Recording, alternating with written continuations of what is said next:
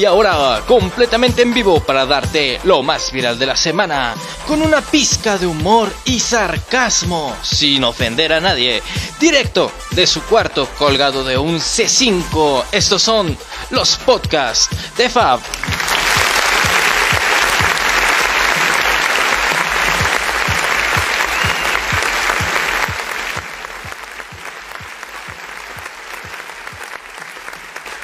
Sí, sí, sí, sí, probando, probando, pues, pues buenas.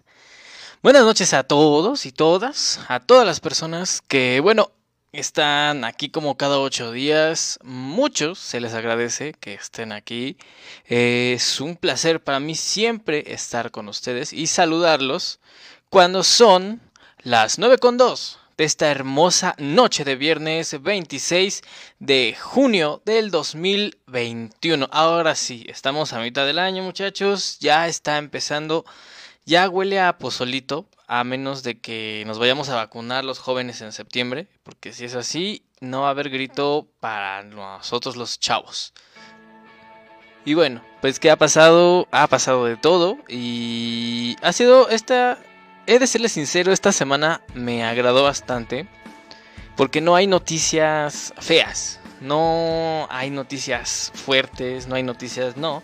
Muy por el contrario, son noticias muy agradables.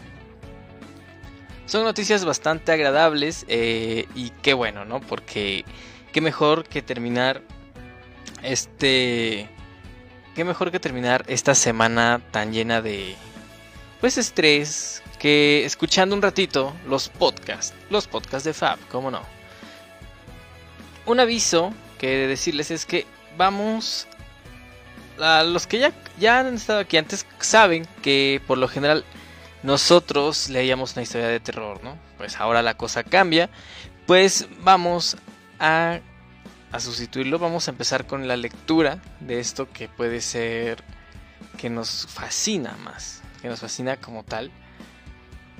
Entonces, pues los invito a que se suscriban a este podcast, que este, se queden. Más que nada, ¿por qué? Ahora sí voy a pedir su apoyo, porque la semana pasada recibí una penalización de Facebook, ajá, por estar publicando pues bastante, eh, pues este, esta stream, ¿no? Esta publicación. Entonces, como tal, puedo publicar si ya compartí un poquito dentro de lo que cabe, pero en realidad no quiero compartir así demasiado. ¿Por qué? Porque ese es el principal medio en el que comparto todo el contenido que creo, ¿no? Que viene de Twitch, que viene de YouTube, que viene de TikTok. Entonces, si, si pierdo Facebook, pierdo todo. Entonces ahí sí les voy a pedir chicos, chicas, amigos y amigas que por favor compartan este stream, se los pido de todo corazón y les agradezco, agradezco su preferencia. Y sin más por el momento, como dice Loquendo, pues vamos a empezar con esto, ¿no? Con esto que dice así. Cofepris aprueba vacuna de Pfizer para menores de edad o sea, un rango de 12 a 17 años, ¿no? El regulador destaca que la vacuna es la primera en ser autorizada en México para su aplicación en adolescentes. La Comisión Federal para la Protección contra Riesgos Sanitarios, o COFEPRIS, aprobó el uso de emergencia de la vacuna Pfizer BioNTech contra el COVID-19. Esto para menores entre 12 y 17 años. El regulador destacó en un comunicado que la vacuna es la primera en ser autorizada en México para su aplicación en adolescentes. Recordó que el biológico, o sea la vacuna, cuenta con autorización para uso de emergencia desde el 11 de diciembre del 2020, cuando fue sometida a consideración para su aplicación a mayores de 18 años. El Comité de Moléculas Nuevas, CMN, sesionó sobre esta ampliación de grupo etario el 11 de junio por una unanimidad de sus integrantes. Emitieron una opinión favorable, detallaron sobre la decisión anunciada esta tarde. Afirmó que esta autorización de uso de emergencia y su respectiva ampliación certifican que el biológico cumple los requisitos de calidad, seguridad y eficacia necesarios para su aplicación a personas de 12 años en adelante.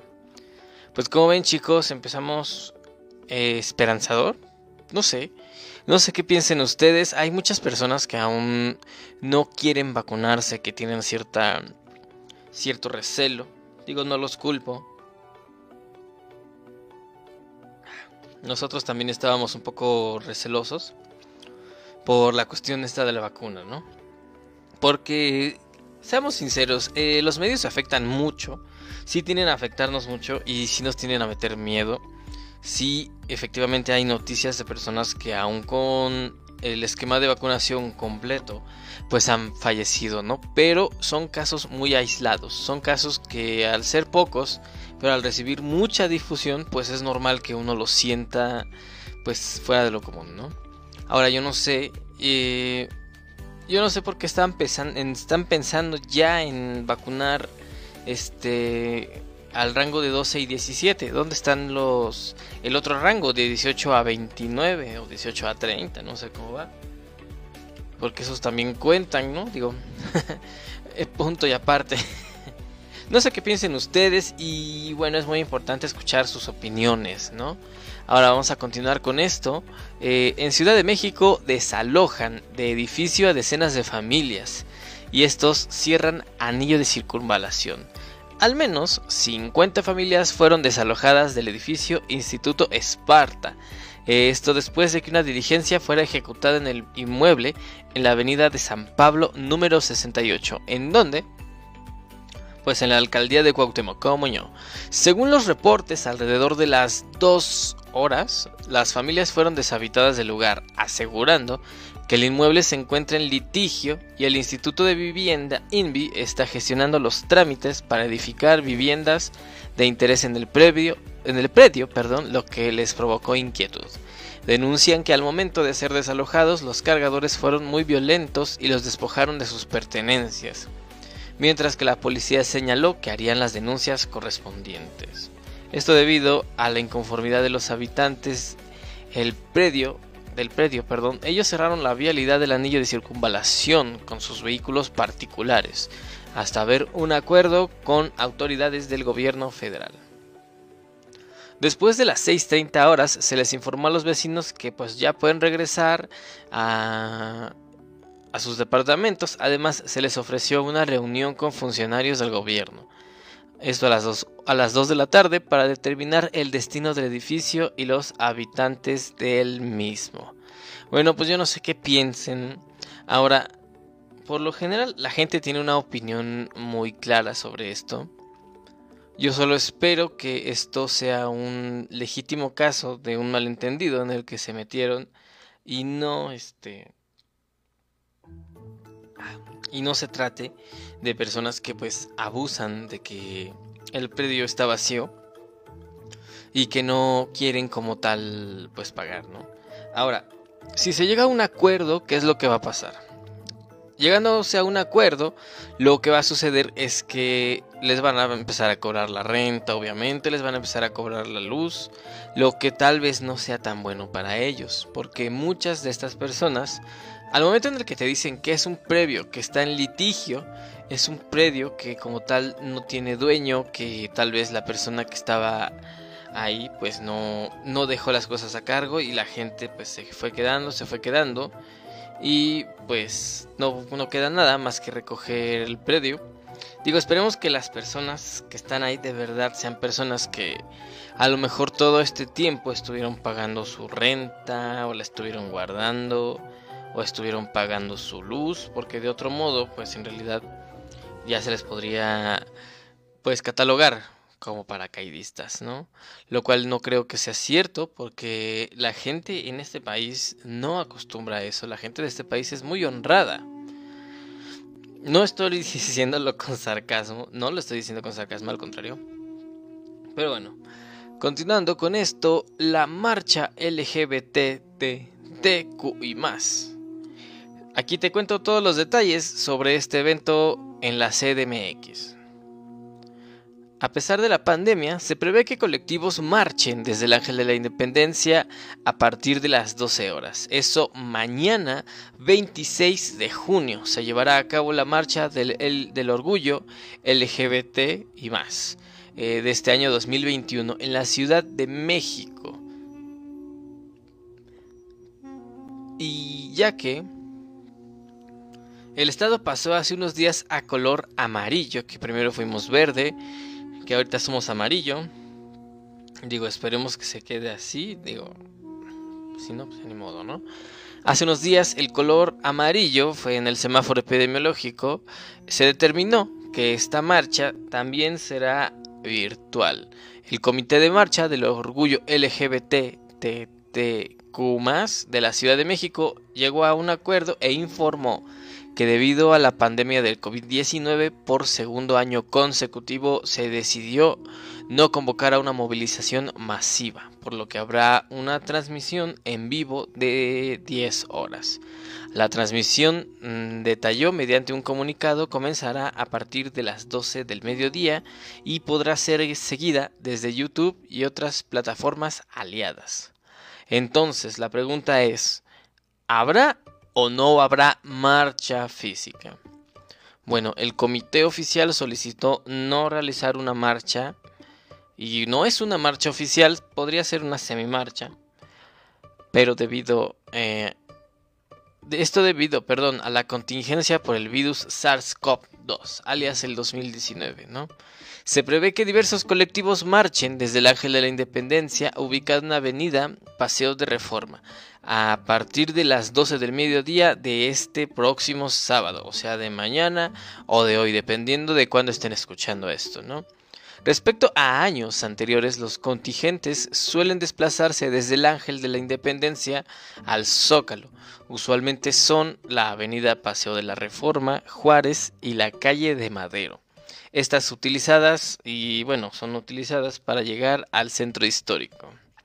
En caso de que se reúna una gran contingencia y se cierren vialidades al paseo vehicular en marchas previas, el Centro de Información Vial de la Secretaría de Seguridad Pública Ciudadana de la Ciudad de México, qué nombre tan largo, ha recomendado utilizar como vías alternas el circuito interior, José María Izazaga, Arcos de Belén y Avenida Chapultepec, así como Doctor Río de la Loza y Fray Servando, Teresa de Mier, Circunvalación Alzate, Eje 1 Norte, Mosqueta y Rayón. Esas son todas las calles que puedes ocupar si es necesario. Si es necesario que vayas el día de mañana al centro. Si no es necesario, quédate en casa. Me golpeé con el micrófono. Y bueno, pues, ¿qué, queremos de todo esto? Pues yo creo que... Perdón.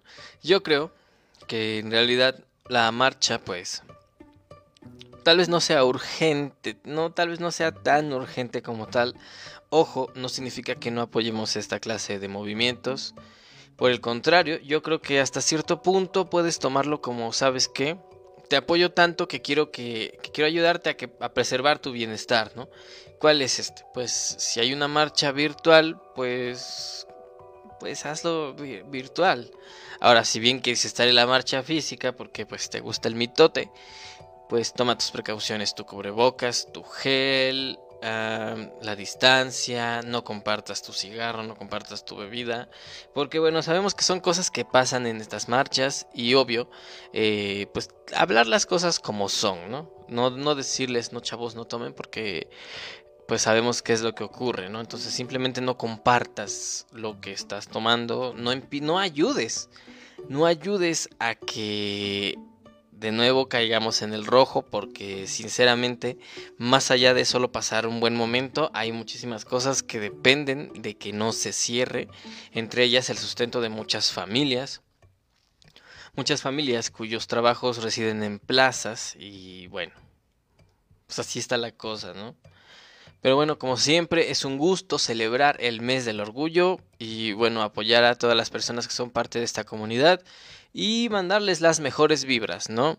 Y bueno, continuamos con esto porque esta es una noticia muy, muy curiosilla, ¿no?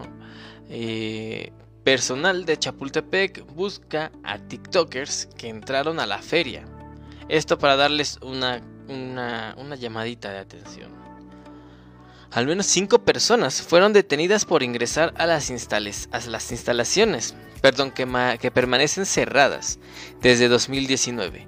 A las personas que han ingresado a la feria para grabar y transmitir video, videos en redes sociales con el fin de persuadirlos de que no se promueva el ingreso al inmueble, porque el allanamiento es un delito.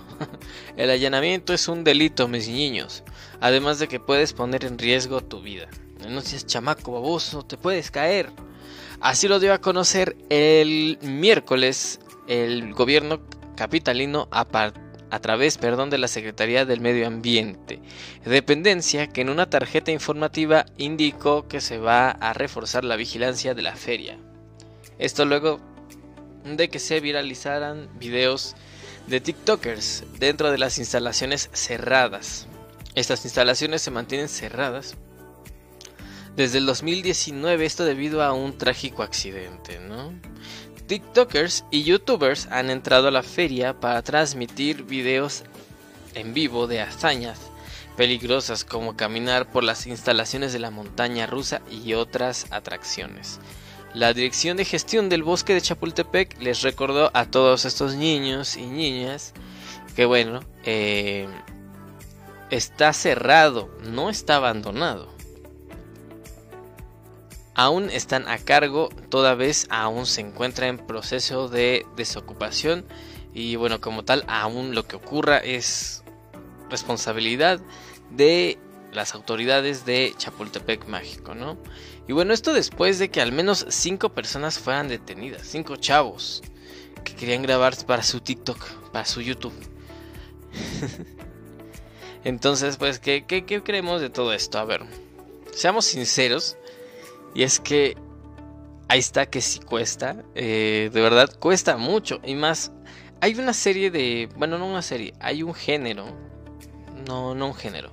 Digamos que hay una cierta parte del público total en YouTube que prefiere lo que son las exploraciones urbanas. Bueno, esto es muy peligroso. Ah, hay gente que se dedica a esto y lo hace con seguridad. Eh, bueno, a lo mejor piden permisos, pues hablan como debe de ser. Sin embargo, pues no es lo mismo que tú llegar y pedirle permiso a las autoridades. Ya si las autoridades se niegan a darte el paso, pues es por algo, ¿no? A meterte por tus pantalones y subirte a la montaña rusa, porque yo vi fragmentos de videos donde sí se subían a, a lo que antes era la montaña rusa y la verdad es que no lo piensan bien porque vaya, ha estado lloviendo como tal y si ha estado lloviendo es muy complicado. Se puede caer, niño baboso. y bueno, eso está mal, pero lo que está peor es lo que está a punto, lo que estoy a punto de contarles. A ver, eh, los podcasts de Fab, eh, los cuentos de Fab y cualquier otra, este, cualquier otro medio de comunicación de mi dominio, que son todos esos, eh, TikTok, Twitch y más, no estamos a favor de ninguna clase de boicot, de ninguna compañía, pero sí estamos de sí estamos a favor de preservar lo que es el bienestar de cualquier persona, ¿no? Esto porque llaman a boicot después de que la multinacional resolvió que personas de la tercera edad ya no podrían ser empacadores. Unas 35.000 personas de la tercera edad se quedaron sin empleos en los supermercados de la multinacional Walmart sobre no emitir el regreso de personas de la tercera edad a empacar a sus supermercados. Internautas mexicanos comenzaron a viralizar el hashtag yo no compro en Walmart con este hashtag se tiene el objetivo de denunciar que la empresa dejó desempleados a 35.000 personas de la tercera edad, que antes de la pandemia empacaban en los supermercados a cambio de una propina y sin sueldo fijo, y sin prestaciones. Cerillar, así como se dice coloquialmente, era el sustento económico de muchas de las personas de la tercera edad, que ahora ya no pueden emplearse en supermercados, esto desde que inició la pandemia en marzo del 2020, ya que se vieron orillados a no trabajar más. El boicot, el boicot hace una llamada a dejar de comprar en tiendas como Bodega Herrera, Superama, Sam's Club, desde luego Walmart, no que hay más tiendas, pero yo no les dije eso. La multinacional informó desde diciembre del 2020 al Instituto Nacional de Personas Adultas, o sea, al INAPAM, que el acuerdo para que personas de la tercera edad pudieran cerillar ya no sería renovado. Los dos principales argumentos de Walmart giran en torno a que ya no se pueden usar bolsas de plástico para empacar y que con la llegada de la pandemia del SARS-CoV-19, 2, las personas no quieren que otros tengan contacto con sus productos. En cuanto al uso del plástico, bueno, es cierto que está prohibido. Sin embargo, desde antes de la pandemia los clientes ya llevaban bolsas de tela a los supermercados para que las personas de la tercera edad pudieran empacar. Este es en un aspecto que los internautas destacaron a través del hilo de Twitter que hashtag eh, yo no compro en Walmart. Además mostraron que filiales como Bodega Horrera tenían la opción de utilizar bolsas de papel. Bueno, y ahí no termina la cosa porque las personas de la tercera edad, bueno, los, los cerillos, como se les dice coloquialmente, eh, realizaron una marcha el pasado 23 de junio partiendo del Paseo de la Reforma y se dirigieron al Palacio Nacional para pedirle ayuda a nuestro Tlatuani, a nuestro mandamás, el Cotton Head, nuestro cabecita de algodón, Andrés Manuel López Obrador, el presidente. Al respecto, el mandatario mexicano llamó a la multinacional Walmart a revisar la situación de los empacadores. En palabras de él, decía, voy a ver, voy a analizarlo y llamarlos a que ayuden a que contribuyan. Walmart es uno de los centros comerciales que más vende. Esto en palabras de nuestro Tlatuani, ¿no? En realidad está, está muy triste. Está bastante triste y bastante fuerte. Porque si en realidad muchas veces son personas que ya viven solas. Que como tal, ¿cuál es el apoyo que podías darles? Pues si el cerillo o la cerilla, porque puede ser la cerilla. ¿Qué cosa estoy diciendo? La, la mujer cerilla, la señora cerillo. Mm, no sé si esté bien aplicado. Como tal, pues son parte vital, ¿no? Porque aparte de, de, que ganan dinero, de que se sustentan, muchas veces los ayuda a sentirse a sentirse útiles, a sentir que aún tienen un propósito, porque hay una idea bien cañona de que cuando uno ya es viejo, pues ya no tiene propósito, cosa que es completamente mentira. Eso es una falachi, esa es una falachi completa. Créanme que no importa la edad que tengas, siempre vas a tener un propósito. Tal vez puede ser hacer, felices a tus nietos o simplemente ser el mejor cerillo de Walmart. Entonces, pues como tal, no veo yo problema. ¿Qué les costaba? ¿Qué les cuesta? ¿Qué le cuesta la internacional de Walmart? No les da seguro, no les da prestaciones. Eh, sabemos de buena fuente, tenemos por ahí un contactillo que ya no trabaja en Walmart, pero trabajó mucho tiempo, que no les daban, no les daban como tal un seguro. Este, ellos pagaban su uniforme y bueno, era la hora, el tiempo que tú estuvieras, que quisieras estar ahí. Cosa que, bueno, ahorita ya no va a ser posible. Ahora, en cuanto a esta cuestión, esta, este, porque es un pretexto, es un pretexto así o más triste, ¿no? No, es que, es que la gente ya no quiere que los viejitos toquen su comida. Pueden usar guantes, o sea, si pueden usar guantes, pueden, puede haber miles de modos. La persona que quiere trabajar va a encontrar el modo. Eh, me refiero a estas personas, a los adultos mayores, porque se nota que muchos de ellos aún quieren trabajar, mejor que muchos jóvenes, mejor que muchos de nosotros. A ellos les gusta trabajar. Y pues hay que ayudar a que sea eso, ¿no? Y bueno, Espere, ahora sí, se metieron en broncas. se metieron en broncas porque ya fueron acusados. La internacional fue acusada con el mayor defensor de viejitos, que es nuestro compadre el Andrés Manuel, ¿no? El presidente Andrés Manuel. Entonces, ojalá y esto de verdad termine bien, que termine del mejor modo posible, porque eh, sí puede ser que muchos de nuestros adultos mayores este, se depriman estando solos en casa, ¿no? Ahora, si está en nuestras manos, vamos a ver a, a nuestros adultos mayores. Yo desgraciadamente ya no tengo a mis abuelos de ninguna parte y todos los días los extraño. Por eso yo creo que esta, esta noticia sí te pega, ¿no? Pero bueno, vamos a continuar porque ya se puso esto morbochón. Vamos a poner. Ah, perdón. Vamos a poner un pequeño contexto porque hace ocho días se daba a conocer la noticia de que Drake Bell, ah, nuestro amigo Drake Campana, eh, el. ¿Cómo se llama su meme? El. Oye, tranquilo, viejo. Su. Pues había sido detenido por, ah, por delitos bastante. Pues bastante fuertes, ¿no? Esto en cosa de. En contra, perdón, de menores de edad y pues por compartir material sensible. Bueno, pues en ese momento él se había declarado culpable. Eh, culpable.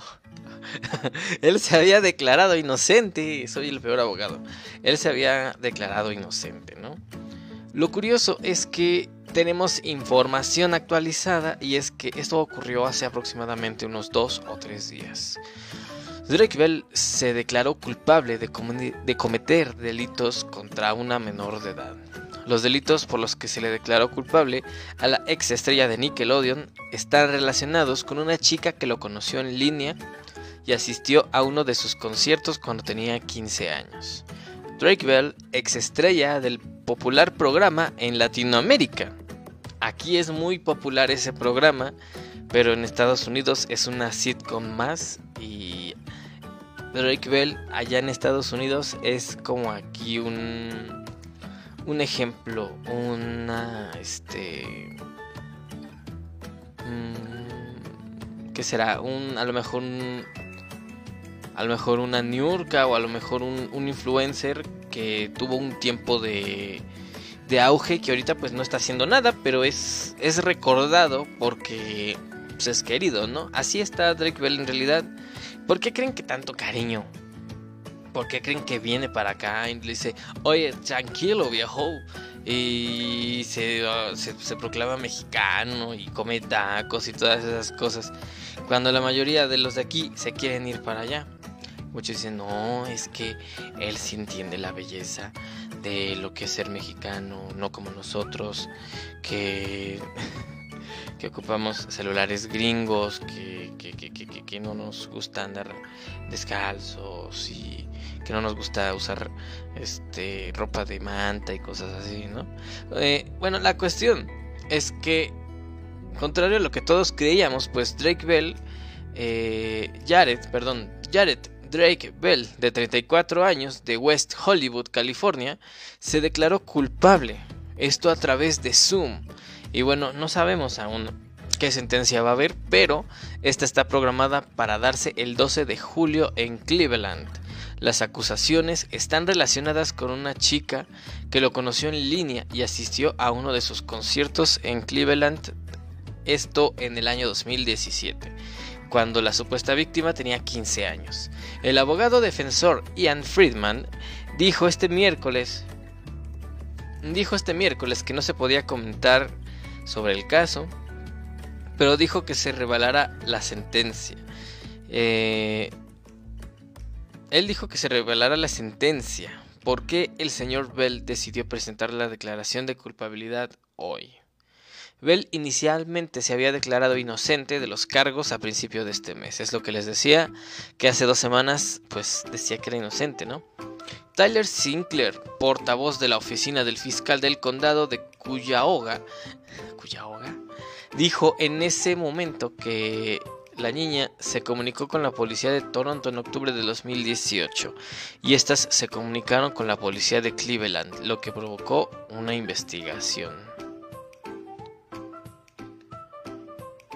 El cargo de intento de poner en peligro a menores de edad se relaciona con el concierto, dijo Sinclair, donde Bell violó su deber de cuidado y creó un riesgo de daño para la víctima. Sinclair no dio más detalles.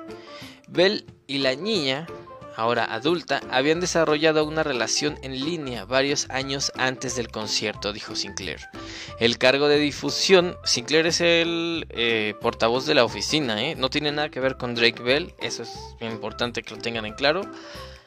Dijo Sinclair que el cargo de difusión de material dañino se refiere a que Bell le enviaba a la niña mensajes inapropiados en las redes sociales. señaló el rango de sentencia es de libertad condicional como mínimo a máximo dos años de prisión. A la pequeña, que ahora es una adulta, se le permitirá dar una declaración durante su audiencia de sentencia. Wow, pues bueno, yo espero. Digo, aquí como tal no podemos juzgarlos, no podemos ponernos a decir, no somos un programa de chismes, pero sí vemos las noticias desde otro punto, ¿no? Es importante que se, debe tener más cuidado porque apenas se dieron cuenta que una niña de 15 años hablaba con un adulto de 34 años. ¿Cómo es posible eso? En realidad está cañón porque si algo es cierto es que debe de haber un cuidado. Ahora, yo no entiendo por qué, por qué esta persona, bueno, Drake Bell tenía, tenía una relación con esta chiquilla bueno, con esta persona que ahora es una adulta, ¿no? Y, y después de la nada empezó toda esta serie de malentendidos, de, de cargos que son muy fuertes. Siendo sinceros, me intriga bastante por qué se declaró culpable. Porque normalmente no se hace eso. Pero bueno, eh, son cosas de leyes que yo no alcanzo a entender porque yo no, yo no hago las leyes. Y bueno, vamos con los espectáculos. ¿Por qué? fuerte rumor asegura que el chavo eh, ahora es propiedad o está interesado en pertenecer a las filas de Disney Plus. Esta semana, hace 50 años, se estrenó el primer episodio del Chavo del Ocho, el célebre programa de Roberto Gómez Bolaños que marcó a toda una generación. Esto no solo en México, no, no, no, en Latinoamérica. Y en torno a esta fecha ha surgido el rumor de que los derechos de la serie podrían ser comprados por The Walt Disney Company. Esto según las especulaciones, la compañía del ratón más famoso de la televisión busca crear una nueva versión y transmitirla en Disney Plus, así como de la futura creación de una nueva serie protagonizada por niños de verdad, no por viejitos. Así dice, ¿eh? así dice, yo no dije nada. Seguro te preguntarás cómo surgió esta... Ay, no, Dios mío. Saltó el pronter. Ah, no, sí, está bien. Perdón, perdón, perdón. Seguro se preguntan cómo surgió esta posibilidad y qué han dicho estas partes implicadas, ¿no? ¿A qué nos referimos? Pues nos referimos a tanto a la oficina, a la Chespirito Company, que es eh, la compañía que tiene los derechos, y a la compañía, pues, Walt Disney, ¿no? Todo comenzó con un tweet de la reportera Marcela Godoy, quien afirmó. Programa, a ver, comentario de hoy, chavos. Programa de los niños de generación en generación, exacto. Si bien o mal es ha sido siempre una nos ha marcado a todos porque muchos con, muchos conocen al chavo normal, otros conocen al chavo animado y casi siempre se siguen quedando con el chavo normal. Entonces, bueno. Ah, perdón, les decía, los rumores indican que si se llevara a cabo realmente este proyecto, se tiene planeado realizar dos temporadas que portarán el nombre de La vecindad del chavo. Sin embargo, Disney Plus no ha confirmado ni dejado nada en esta negociación. Y Roberto Gómez Fernández, hijo del comediante, tampoco ha dado una reacción al respecto. Aquí tengo el tweet. Les voy a leer el tweet. Porque sí está muy. Muy. ¿Cómo les diré? Muy. Muy valiente. Ah, este, es el tweet. El, todo está puesto para que en cuestión de horas o un par de días, hashtag Disney anuncie que se ha asociado con Grupo Chespirito para producir una nueva versión del Chavo del 8 o La vecindad del Chavo, pero esta vez actuado por chicos. Serían dos temporadas. Es una afirmación bastante peligrosa, en mi opinión, porque a menos de que ella haya visto el contrato al señor Roberto Gómez Fernández y a Mickey Mouse en la misma mesa, yo no puedo decir eso. Esperemos que sea una fuente fideligna. Ojo, no tengo nada en corta de la reportera Marcela Godoy, pero sí está muy aventado. Ahora, respecto a este supuesto, esta supuesta filtración, porque normalmente estas son filtraciones. ¿De verdad ustedes creen que, que funcione una nueva versión del Chavo actuada por niños? Así como están las cosas con Disney, dudo mucho que vaya a haber todas las, todas las cuestiones que habían antes, porque era un programa que bien o mal manejaba un humor de pastelazo, un humor blanco. Pero sí está cañón querer pasar un programa que se escribió hace muchos años y renovarlo a estas temporadas. Porque la primera, que vean que llega, eh, que a don Ramón le da una cachetada a una mujer, doña Florinda, pues ahí va a saltar, ¿no? Y van a empezar a publicar. Es que están normalizando la violencia. No es normal que un hombre... Ah, eh, después, están romantizando, están romantificando la pobreza, que porque el chavo, sí, sí, sí, yo lo entiendo. Entonces yo, sinceramente, no creo, no creo que vaya a asociarse. Tal vez haya una, tal vez haya una especie de contrato por el marketing, eso sí, porque sí hay bastantes cosas que pueden sacar, pueden sacar pues líneas de ropa, incluso hasta podrían, yo no sé por qué no se han juntado con Bimbo y han hecho tortas de jamón. Sinceramente, marcas de trompos, este paletas, hay un montón de cosas que les puede sacar jugo porque gorros, el gorro de Kiko, el gorro del Chavo, todo esto, o sea, está, está muy desperdiciado. A lo mejor ya es esa la cuestión, ¿no? A lo mejor la cuestión es esa como tal y no una serie. Porque yo no creo que, que Disney tenga los, los aguacates como de poner a un niño latino este viviendo en una vecindad. Yo no creo que vayan a hacer eso, sinceramente. Disney no hace eso. Y si lo hace, pues puede que sea tal vez animado.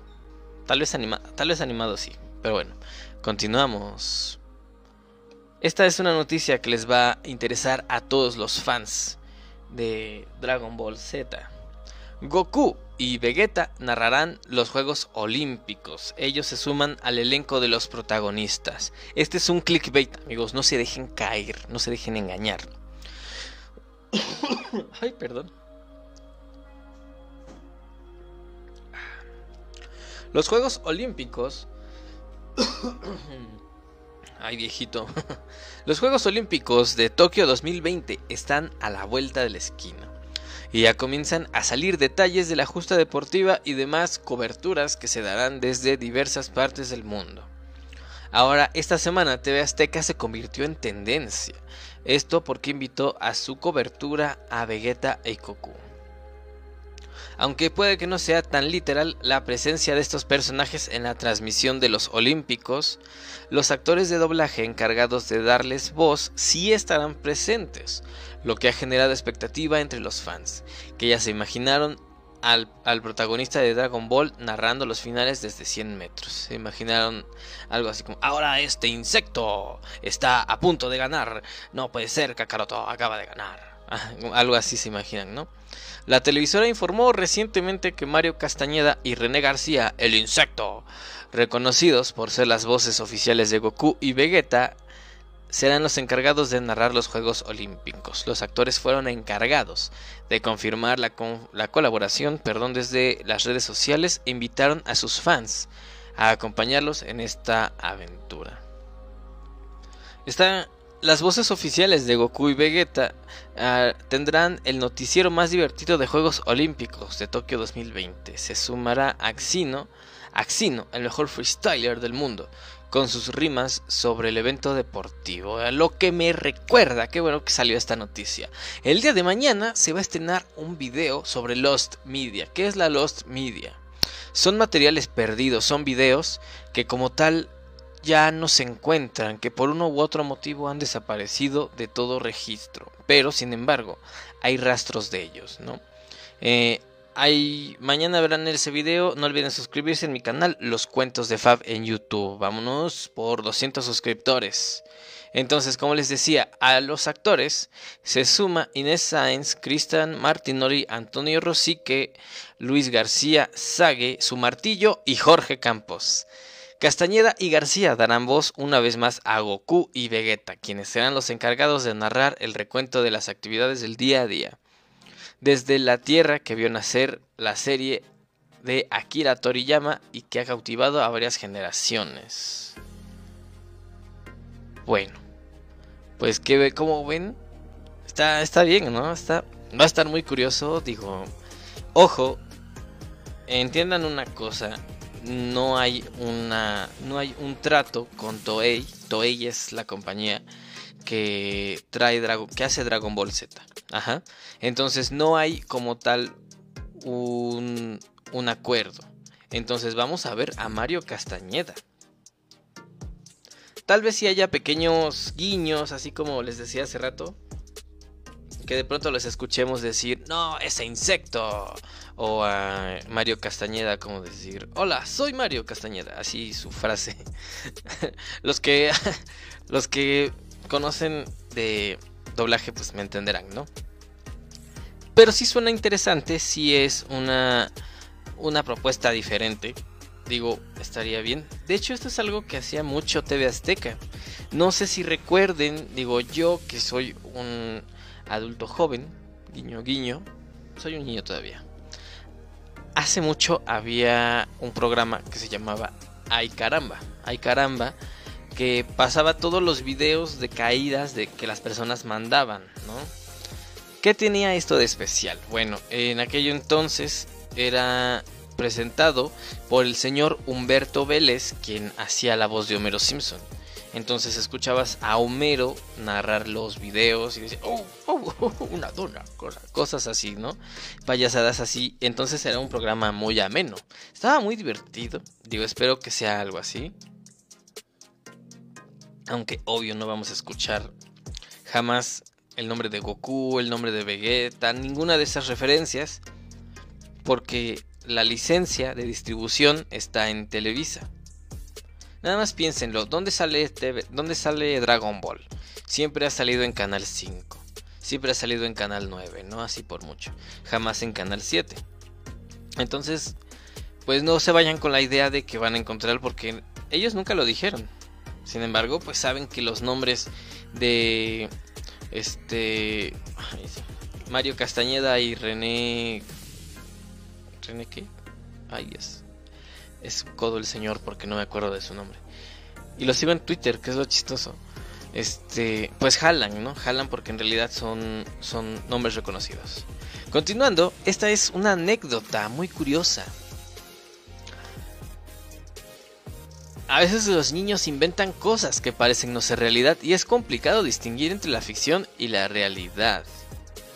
Esto le sucedió a un pequeño Tom, un pequeño niño, perdón, llamado Thomas, eh, ya que no mintió cuando dijo que su tío era Superman. Los profesores no le creyeron y tuvieron que llamar a su madre. Ay, Dios mío.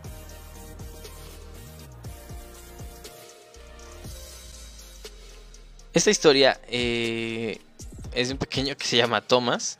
En la escuela empezó a decirles a todos que su tío era Superman, que su tío era Superman. Entonces mucha gente en las escuelas pues empezaron a regañarlo, ¿no? Le dicen, Tomás, no digas mentiras en la escuela.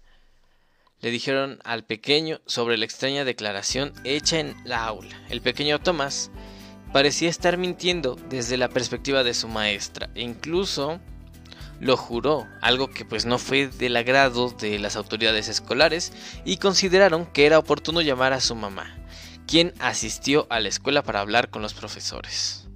Allí la mamá de Thomas fue y confirmó la versión del pequeño, quien dijo que efectivamente su tío era ni más ni menos que Henry Cavill, quien interpreta a Superman en las actuales películas. ¿no? Esta fue una entrevista del 2008, ya que Cavill había participado como el popular personaje de DC en películas como el Spider-Man, ¿eh? como El Hombre de Acero, Batman contra Superman la Liga de la Justicia de Zack Snyder y ya, porque no existe otra versión para mí. Imagínate la impresión. Imagínate la impresión de ver llegar al mismísimo Superman a la escuela. Hay que admitir que es bastante impresionante para hombres como para mujeres. A mí me impresionaría. Mm, Porque él es Superman. Él es Superman y yo siempre he sido un gran fan de Superman. Mi mamá estaría muy... Eh, también estaría impresionada, pero por pedazo de hombre guapo. Digo, honor a quien honor merece, ¿no? El chico, el señor parece tallado por los mismos ángeles. Esa no es nuestra culpa. Esta es otra noticia muy interesante, ya que los Beatles están de regreso y vienen de la mano de Disney Plus. El famoso director Peter Jackson, el mismo director del Señor de los Anillos y El Hobbit, ha declarado que está detrás de una serie, es una producción original y mostrará imágenes inéditas del cuarteto de Liverpool. Peter Jackson ha trabajado en esta producción de Walt Disney y Apple Corps y Films Productions durante los últimos tres años para poder editar y restaurar todo el material. Además, Disney Plus comenta que la serie consiste en tres capítulos y tendrá una duración, una duración aproximada de dos horas cada uno. Los comentarios facilitados por Disney Plus del director explican que se compondrá de un relato detallado del proceso creativo, dentro de un ambiente, ya saben, ¿no? Está parafraseando para no decirnos nada, porque si Dice, dentro de un ambiente donde predominaba una gran presión en medio del clima social. De principios de 1969 y que se podrá observar de cerca la creación de las canciones más icónicas de los Beatles. De igual forma, Peter agrega que la serie documental no será nostálgica, sino que durante seis horas se podrán conocer a los Beatles de forma más humana y honesta, dentro de una intimidad que jamás habríamos creído. Wow. Espero esta serie con ansias. Digo, todo lo que tiene que ver respecto a material inédito de los Beatles siempre ha sido muy muy muy fuera de lo común y bueno, qué padre que haya tanto material inédito, ¿no? Todo este material viene de la mano del cineasta Michael Lindsay Howe, que contiene un total de 60 horas de imágenes inéditas. Estas se grabaron en enero de 1969 y con más de 150 horas de audio. Comentan que es la historia de amigos y de personas, la historia de las debilidades humanas y de un grupo maravilloso. Se tienen registros del primer concierto que se dio, así como del último. El presidente ejecutivo de Walt Disney Company, Bob Iger, confirma que esta colección de imágenes contarán con la participación de Sir Paul McCartney, Ringo Starr, Yoko Ono, Lennon, o sea, la, la viuda de John Lennon, Olivia Harrison, que podrán ofrecer una visión sin precedentes de la gran amistad, canciones magníficas y el impacto de una de las bandas más icónicas y culturalmente influyentes de todos los tiempos. ¡Wow! Yo sí espero con ansias esta serie. Me fascina la idea porque es una es una serie fuera de lo común. Ojalá esté buena. Digo, todo lo relacionado a los Beatles siempre hace dinero, entonces pues puede que sí. Ahora, ¿qué está a punto de suceder? A ver, esta es una nueva sección que hemos implementado porque tal vez las historias de terror como tal ya estaban un tanto quemadas, ¿no? Ya estaban un tantito quemadas, entonces, bueno, parece, parece que quiere empezar a llover. Parece que quiere empezar a, llover, entonces, lo que van a hacer es, si estás a punto de dormirte, te recomiendo que cierres los ojos y escuches.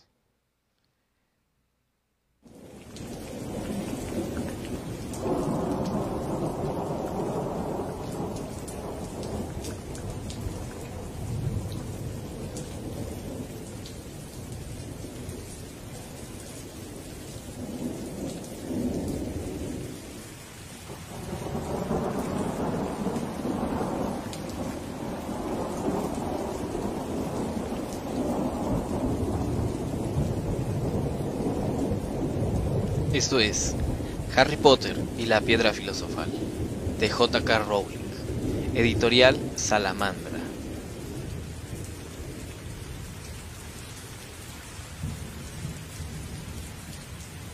Capítulo 1. El niño que sobrevivió.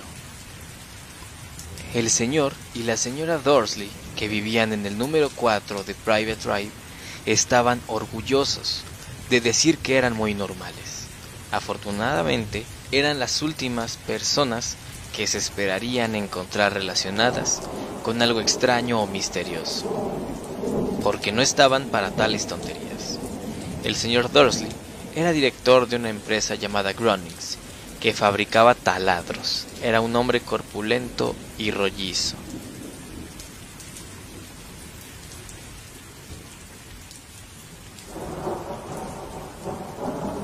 Casi sin cuello, aunque con un bigote inmenso.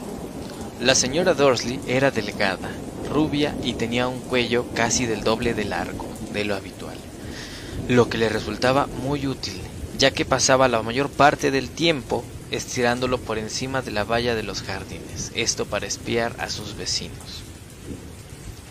Los Dursley tenían un hijo pequeño llamado Dudley, y para ellos no había un niño mejor que él.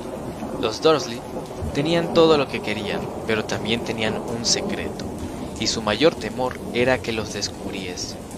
No habrían soportado que se supiera lo de los Potter. La señora Potter era hermana de Dursley, de la señora Dursley, pero no se veían desde hacía años. Tanto era así que la señora Dursley fingía que no tenía hermana, porque su hermana y su marido, un completo inútil, eran lo más opuesto a los Dursley. Los Dursley se estremecían al pensar que qué dirían los vecinos si los Potter apareciesen por la acera. Sabían que los Potter tenían un, hijo llamado un hijo llamado Harold. Nunca lo habían visto. El niño era otra buena razón para mantener alejados a los Potter. No querían que Dudley se juntara con un niño como aquel. Nuestra historia comienza cuando el señor y la señora Dursley se despertaron un martes con un cielo cubierto de nubes grises que amenazaban la tormenta. pero nada había en aquel nublado cielo que sugiriera los acontecimientos extraños y misteriosos que poco después tendrían lugar en toda la región. El señor Dursley canturreaba mientras se ponía su corbata más sosa para ir al trabajo y la señora Dursley parloteaba alegremente mientras instalaba el, al ruidoso Dudley en la silla alta. Ninguno de ellos vio la gran lechuza parda que pasaba volando por la ventana a las ocho y media. El señor Dursley tomó su maletín, besó a la señora Dursley en la mejilla y trató de despedirse de Dudley con un beso, aunque no pudo, ya que el niño tenía un berrinche y estaba arrojando los cereales contra las paredes. Tunante, dijo entre dientes el señor Dursley, mientras salía de la casa. Se metió en su coche y se alejó del número 4. Al llegar a la esquina percibió el primer indicio de que sucedía algo muy raro. Un gato estaba mirando un plano de la ciudad durante un segundo. El señor Dursley no se dio cuenta de que lo había visto, pero luego volvió a la cabeza para mirarlo otra vez. Sí había un gato atrigado, atigrado en la esquina de Private Drive pero no vio ningún plano. ¿En qué había estado pensando? Debía de haber sido una ilusión óptica. El señor Thursley parpadeó y contempló al gato. Este le devolvió la mirada. Mientras el señor Dursley daba la vuelta a la esquina y subía por la calle, observó al gato por el espejo retrovisor. En aquel momento el felino estaba leyendo el rótulo que decía Private Drive. No podía ser.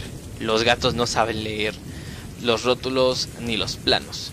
El señor Dursley meneó la cabeza y alejó al gato de sus pensamientos. Mientras iba a la ciudad en coche, no pensó más que en los pedidos de taladros que estaba por conseguir aquel día. Pero en las afueras ocurrió algo que apartó los taladros de su mente. Mientras esperaba en, la habitual, en el habitual embotellamiento matutino, no pudo dejar de advertir una cantidad de gente vestida de forma extraña, individuos con capa. El señor Dursley no soportaba a la gente que llevaba ropa ridícula. Ah, los conjuntos que llevan los jóvenes. Supuso debía ser una muda nueva. Tamborileó con los dedos sobre el volante y su mirada se posó en unos extraños que estaban cerca de él. Cuchicheaban entre sí muy excitados. El señor Dursley se enfureció al darse cuenta de que dos de los conocidos no eran jóvenes. Vamos, incluso uno era mayor que él y vestía una capa verde esmeralda. ¡Qué valor! Pero entonces se le ocurrió que debía de ser alguna tontería publicitaria. Era evidente que aquella gente que hacía una colecta para algo, sí. Tenía que ser eso. El tráfico avanzó y unos minutos más tarde el señor Dursley llegó al aparcamiento de Grounings. Pensando nuevamente en los taladros, el señor Dursley siempre se sentaba a espaldas de la ventana en su oficina del noveno piso. Si no lo hubiera hecho así, aquella mañana le habría costado concentrarse en sus taladros. No vio las lechuzas que volaban en pleno día, aunque en la calle sí que las veían, y las señalaban con la boca abierta. Mientras las aves desfilaban una tras otra, la mayoría de aquellas personas no había visto una lechuza, ni siquiera de noche. El señor Dursley tuvo una mañana perfectamente normal, sin lechuzas. Gritó a cinco personas, hizo llamadas telefónicas importantes y volvió a gritar. Estuvo de muy buen humor hasta la hora de la comida.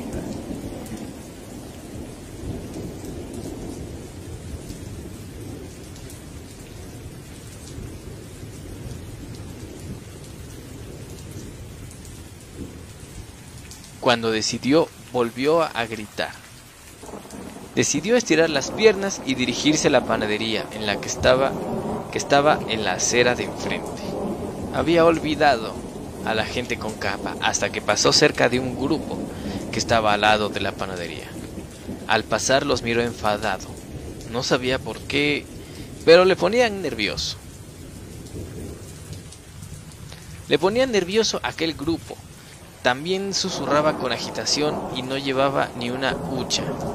Cuando regresaban con una dona gigante en la bolsa de papel, alcanzó a oír unas palabras de su loca conversación. Los Potter, eso es lo que he oído. Sí, su hijo Harry. El señor Dursley se quedó petrificado. El temor lo invadió, se volvió hacia los que murmuraban como si quisiera decirles algo, pero se contuvo.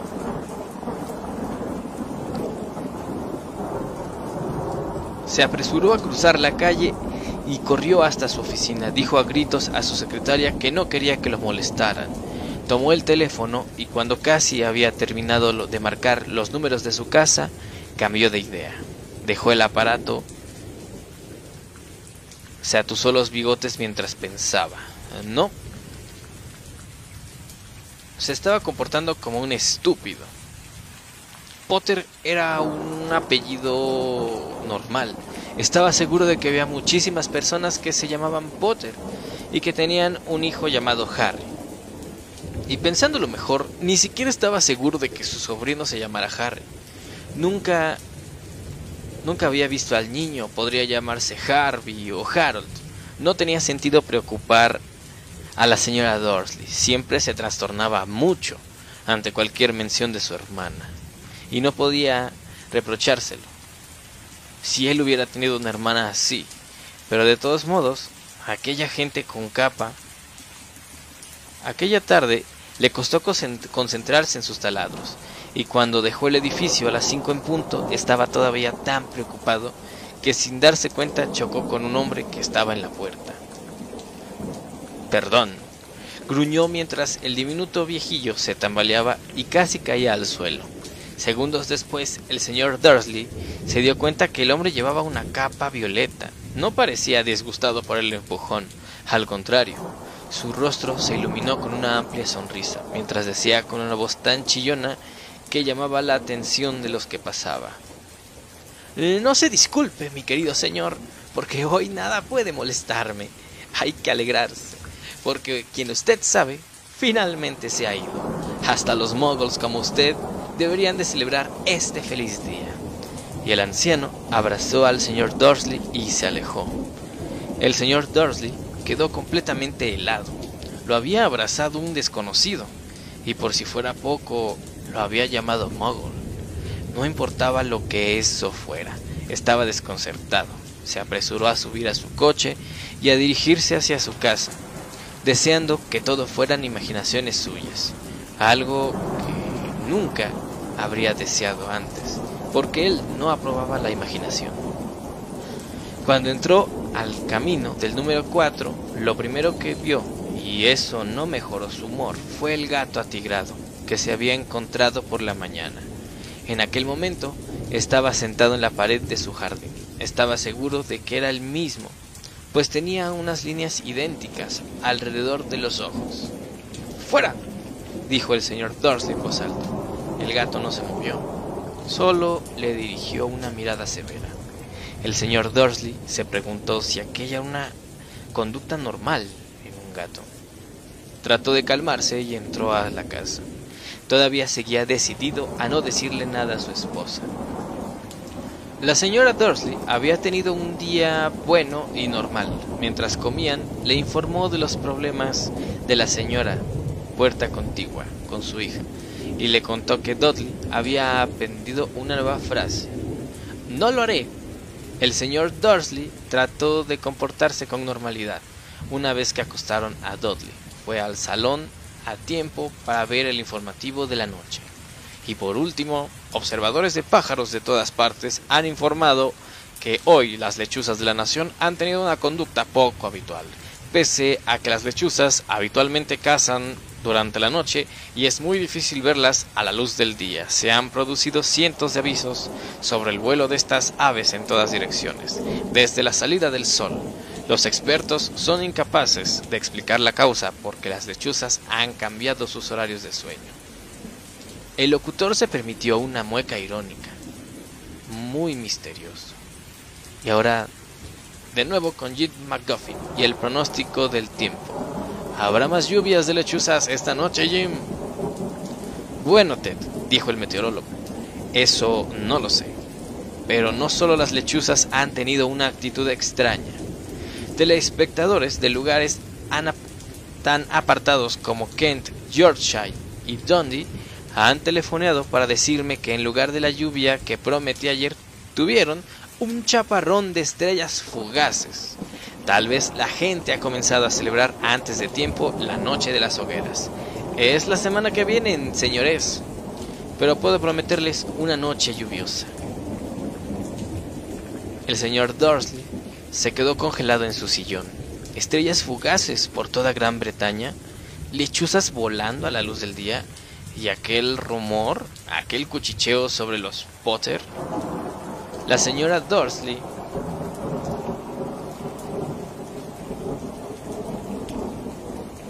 La señora Dursley entró en el comedor con dos tazas de té. Aquello no iba bien. Tenía que decirle algo a su esposa y se aclaró la garganta con nerviosismo. Em, Petunia, querida, ¿has sabido algo últimamente sobre tu hermana? Como había esperado, la señora Dursley pareció molesta y enfadada. Después de todo, normalmente ellos fingían que no tenía hermana. No, respondió en tono cortante. ¿Por qué? Hay cosas muy extrañas en las noticias, masculló el señor Dursley. Lechuzas, estrellas fugaces.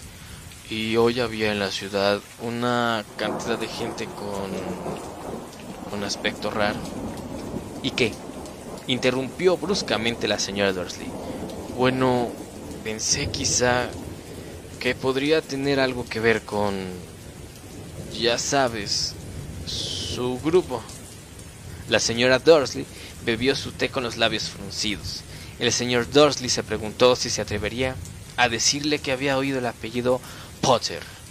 No, no se atrevería. En lugar de eso, dijo tratando de parecer despreocupado, el hijo de ellos debe de tener la edad de, Dudley, ¿no? Eso creo, respondió la señora Dursley con rigidez. ¿Y cómo se llama? Howard, ¿no? Harry. Un nombre vulgar y horrible, si quieres mi opinión. Oh, sí, dijo el señor Dursley con una espantosa sensación de abatimiento. Sí que estoy de acuerdo. No dijo nada más sobre el tema y subieron a acostarse. Mientras la señora Dursley estaba en el cuarto del baño, el señor Dursley se acercó lentamente hasta la ventana del dormitorio, escudriñó el jardín delantero y el gato todavía estaba allí. Miraba con atención hacia Private Drive, como si estuviera esperando algo. ¿Se estaba imaginando cosas? ¿O podría todo aquello tener algo que ver con los Potter? Si fuera así, sí se descubriría que ellos eran parientes de unos... Bueno, creía que no podría soportarlo. Los Dursley se fueron a la cama. La señora Dursley se quedó dormida rápidamente. Pero el señor Dursley permaneció despierto con todo aquello dando vueltas por su mente.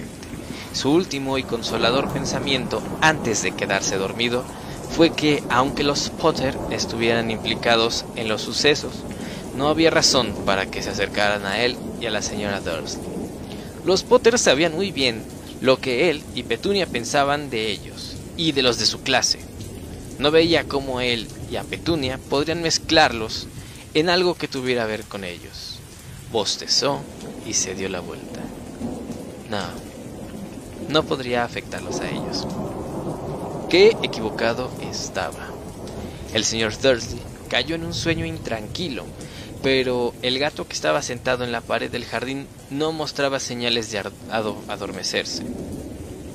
Estaba tan inmóvil como una estatua, con los ojos fijos y sin pestañear, en la esquina de Private Drive.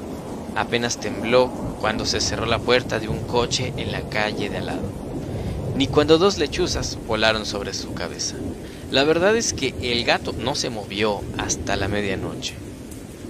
Un hombre apareció en la esquina, que el gato había estado observando y lo hizo tan súbita y silenciosamente que se podría pensar que había surgido de la tierra. La cola del gato se agitó y sus ojos se entornaron. En Private Drive nunca se había visto un hombre así. Era alto, delgado y muy anciano, y a juzgar por su pelo y barba plateados tan largos que podría sujetarlos con el cinturón, llevaba una túnica larga, una capa color púrpura que barría el suelo y botas con tacón alto y hebillas. Sus ojos azules eran tan claros y brillantes y centelleaban detrás de unas gafas de cristal de media luna. Tenía una nariz muy larga y torcida, como si se lo hubiera fracturado alguna vez. El nombre de aquel hombre era Albus Dumbledore. Albus Dumbledore no parecía darse cuenta de que había llegado a una calle en donde todo lo suyo, desde su nombre hasta sus botas, era mal percibido. Estaba muy ocupado revolviendo en su capa, buscando algo, pero pareció darse cuenta de que lo observaban. De pronto miró al gato, que todavía lo contemplaba con fijeza. Desde la otra punta de la calle, por alguna razón ver al gato pareció divertirlo. Rió entre dientes y murmuró. Debería de haberlo sabido. Encontró en su bolsillo interior lo que estaba buscando. Parecía un encendedor de plata. Lo abrió, lo sostuvo alto en el aire y lo encendió. La luz más cercana de la calle se apagó, con un leve estallido. Lo encendió otra vez y la siguiente lámpara quedó a oscuras.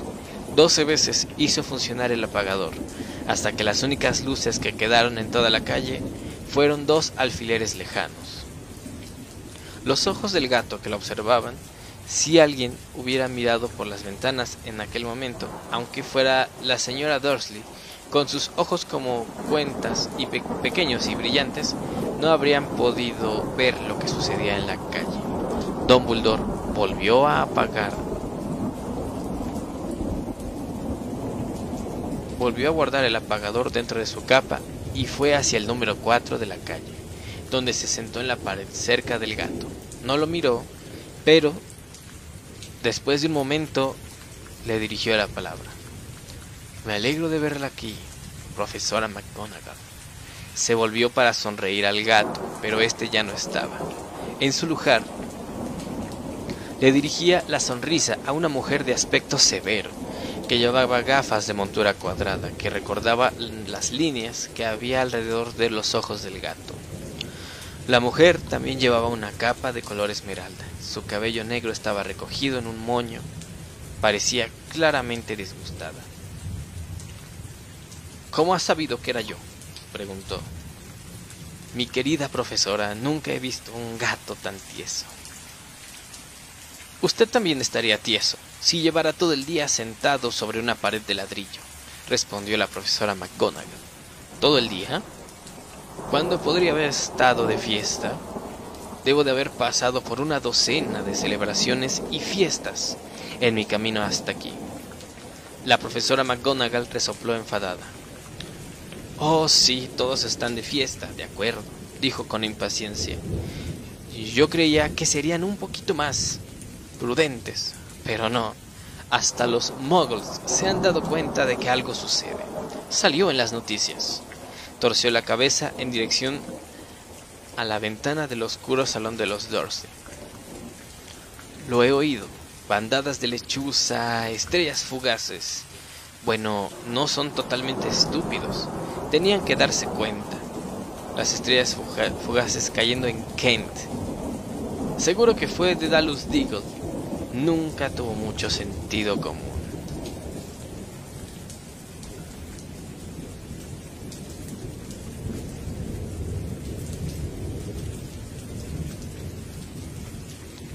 No puede reprochárselo, dijo Dumbledore con tono afable.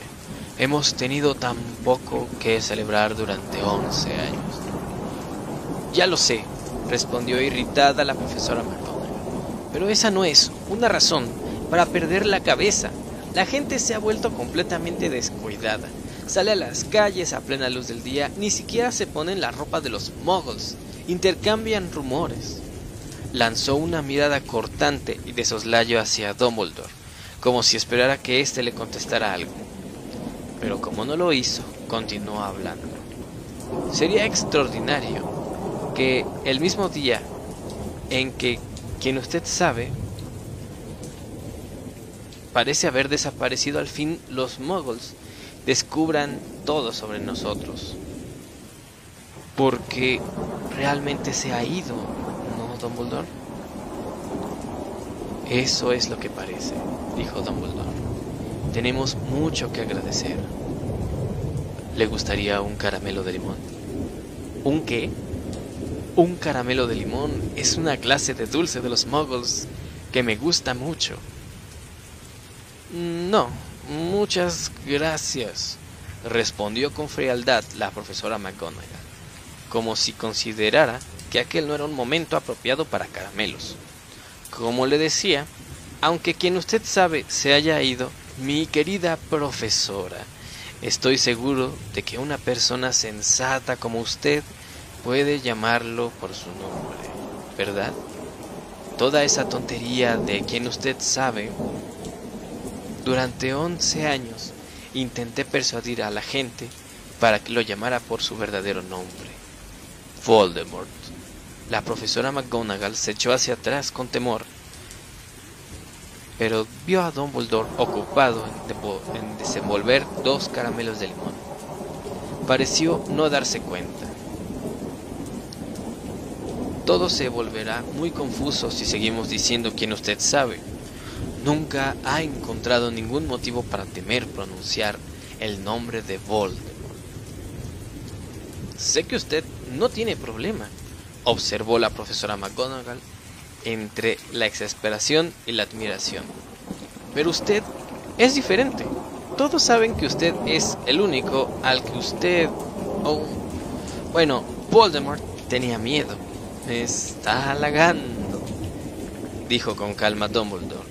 Voldemort tenía poderes que yo nunca tuve. Solo porque usted es demasiado, bueno, noble para utilizarlos. Menos mal que está oscuro. No me he ruborizado tanto desde que la señora Pomfrey me dijo que le gustaban mis nuevas orejeras. La profesora McGonagall le lanzó una mirada dura antes de hablar. Las lechuzas no son nada comparadas con los rumores que corren por ahí. ¿Sabe lo que he oído?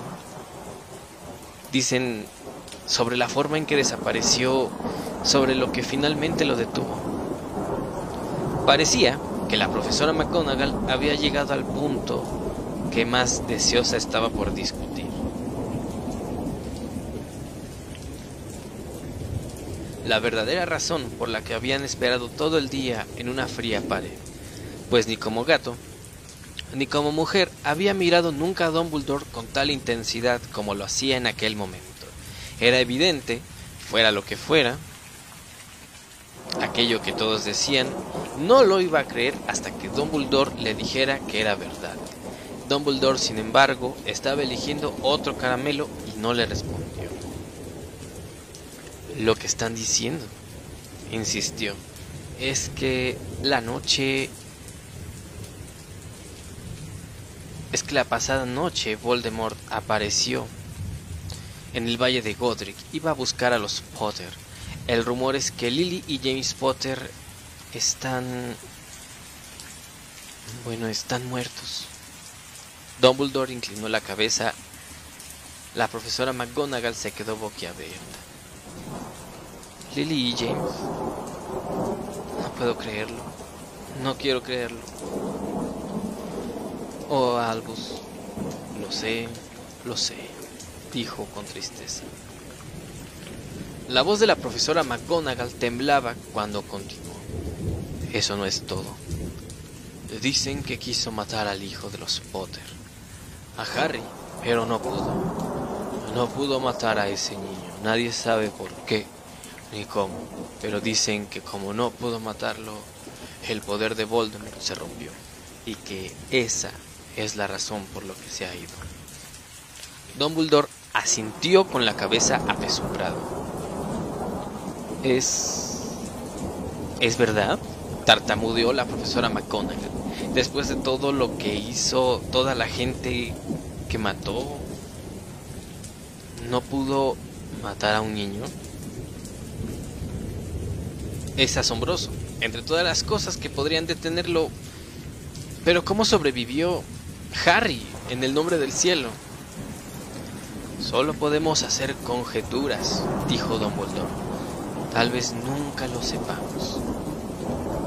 La profesora McGonagall sacó un pañuelo con puntilla y se lo pasó por los ojos, por detrás de las gafas.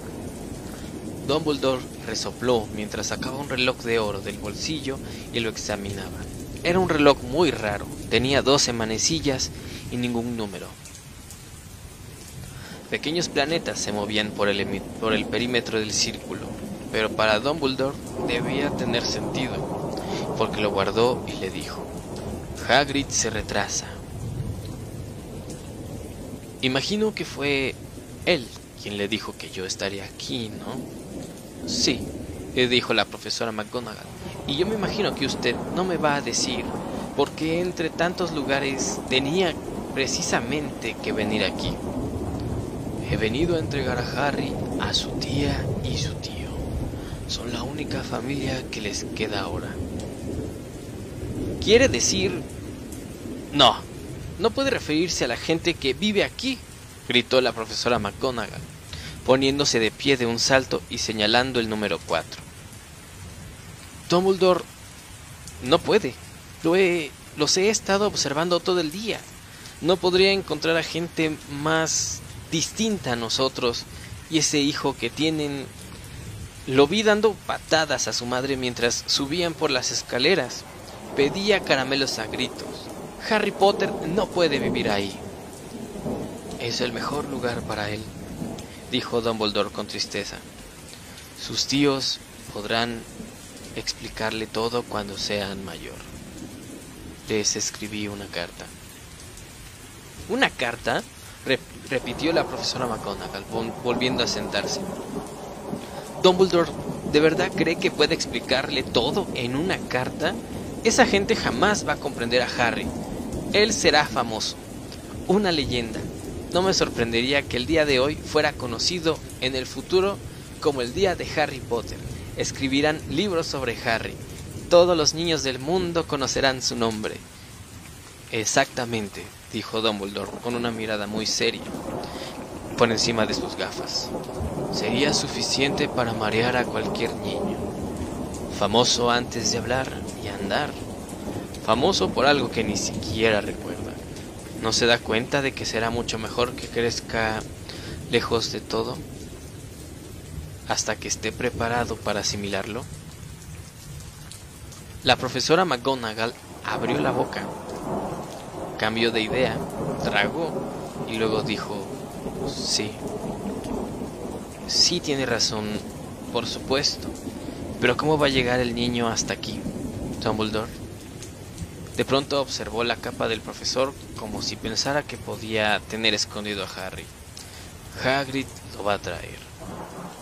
¿Le parece sensato ¿Confiar a Hagrid algo tan importante como eso? A Hagrid le confiaría mi vida, dijo Dumbledore. No estoy diciendo que su, que su corazón no esté donde debe de estar, dijo a regañadientes la profesora McGonagall, pero no me dirá que no es descuidado. Tiene la costumbre de... ¿Qué ha sido eso?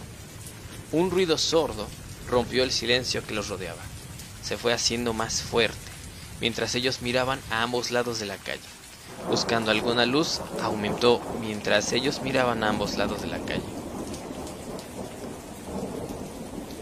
Hasta hacer un rugido mientras los dos miraban hacia el cielo. Y entonces una pesada moto cayó del aire y aterrizó en el camino frente a ellos. La moto era inmensa, pero si se le comparaba con el hombre que la conducía parecía un juguete. Era dos veces más alto que un hombre normal y al menos cinco veces más ancho. Se podría decir que era demasiado grande para que lo aceptaran y además tan desaliñado. Cabello negro, largo y revuelto, y una barba que cubría casi toda su cara. Sus manos tenían el mismo tamaño que las tapas del cubo de la basura, y sus pies calzados con botas de cuero. Parecían crías de delfín. En sus enormes brazos musculosos sostenía un bulto envuelto en mantas. Hagrid, dijo aliviado Dumbledore, por fin. ¿Y dónde conseguiste esa moto? Me la han prestado, profesor Dumbledore, contestó el gigante bajando con cuidado del vehículo mientras hablaba. El joven Sirius Black me la dejó. Lo he traído, señor. ¿No ha habido problemas por allí? No, señor. La casa estaba casi destruida, pero lo saqué antes de que los muggles comenzaran a aparecer. Se quedó dormido mientras volábamos sobre Bristol. Dumbledore y la profesora McGonagall se inclinaron sobre las mantas. Entre ellas se veía un niño pequeño, profundamente dormido bajo una manta de pelo negro azabache. Sobre la frente pudieron ver una cicatriz con una forma curiosa, como un relámpago ¿Fue allí? susurró la profesora McGonagall. Sí, respondió Dumbledore. Tendrá esa cicatriz para siempre. ¿No puede hacer nada, Dumbledore? Aunque quisiera, no lo haría. Las cicatrices pueden ser útiles. Yo tengo una en la rodilla izquierda, que es un diagrama perfecto del metro de Londres. Bueno, déjalo. Déjalo aquí, Hagrid. Es mejor que terminemos con esto. Dumbledore se volvió hacia la casa de los Dursley. ¿Puedo... ¿Puedo despedirme de él, señor? preguntó Hagrid. Inclinó la gran cabeza desgreñada sobre Harry y le dio un beso, raspándolo con la barba. Entonces, súbitamente Hagrid dejó escapar un aullido, como si fuera un perro herido dijo la profesora McGonagall. Vas a despertar a los muggles. Lo siento, lloriqueó Hagrid y se limpió la cara con un gran pañuelo. Pero no puedo soportarlo, Lily. Y James muertos y el pobre Harry. Tendrá que vivir con Mog. Sí, sí. Es todo muy triste, pero domínate, Hagrid, o van a descubrirnos susurró la profesora McGonagall dando una palmada en un brazo de Hagrid, mientras Dumbledore pasaba sobre la verja del jardín e iba hasta la puerta que había enfrente. Dejó suavemente a Hagrid en el umbral Sacó la carpa de su capa, la escondió entre las mantas del niño y luego volvió con los otros dos.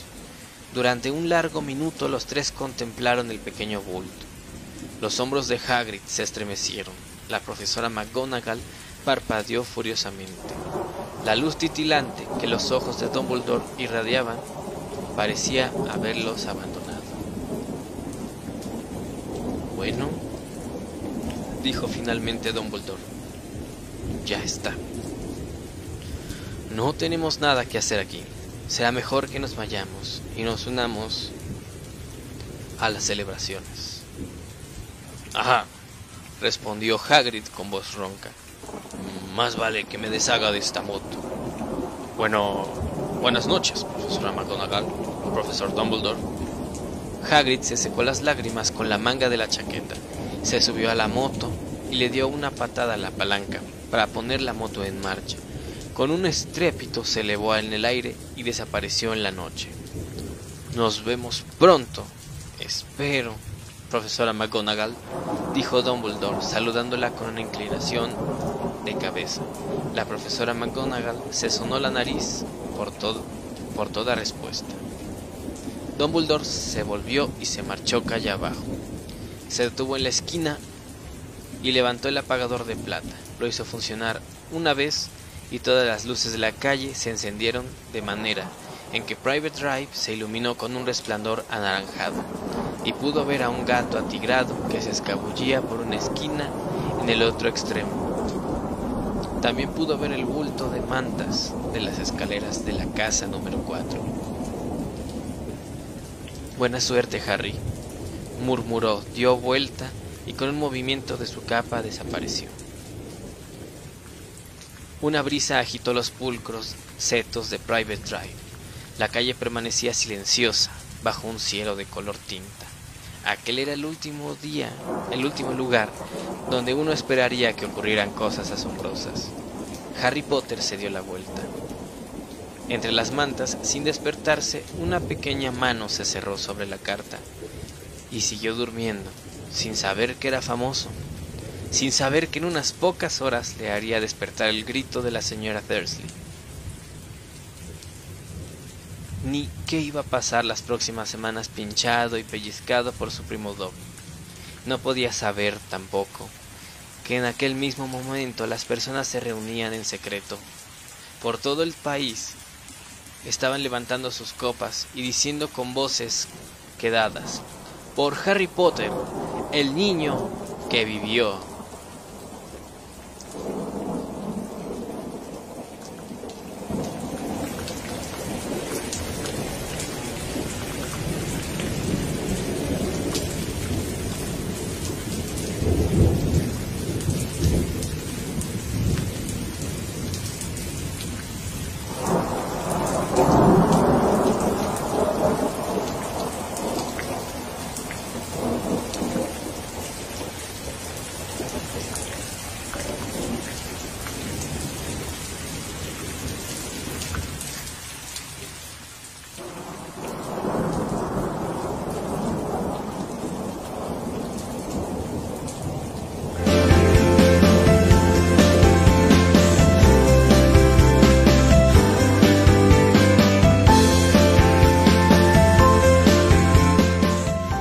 Vaya, vaya, vaya, vaya.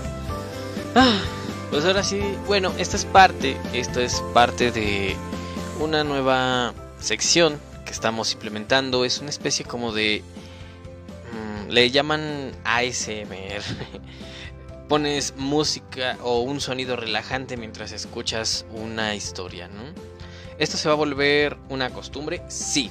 Vamos a leer mínimo el primer libro, que es Harry Potter, y eh, la piedra filosofal, ¿no? Esto dependiendo de qué tanto éxito tenga, vamos a ver si continuamos con el resto de libros o cambiamos de libro, ¿no?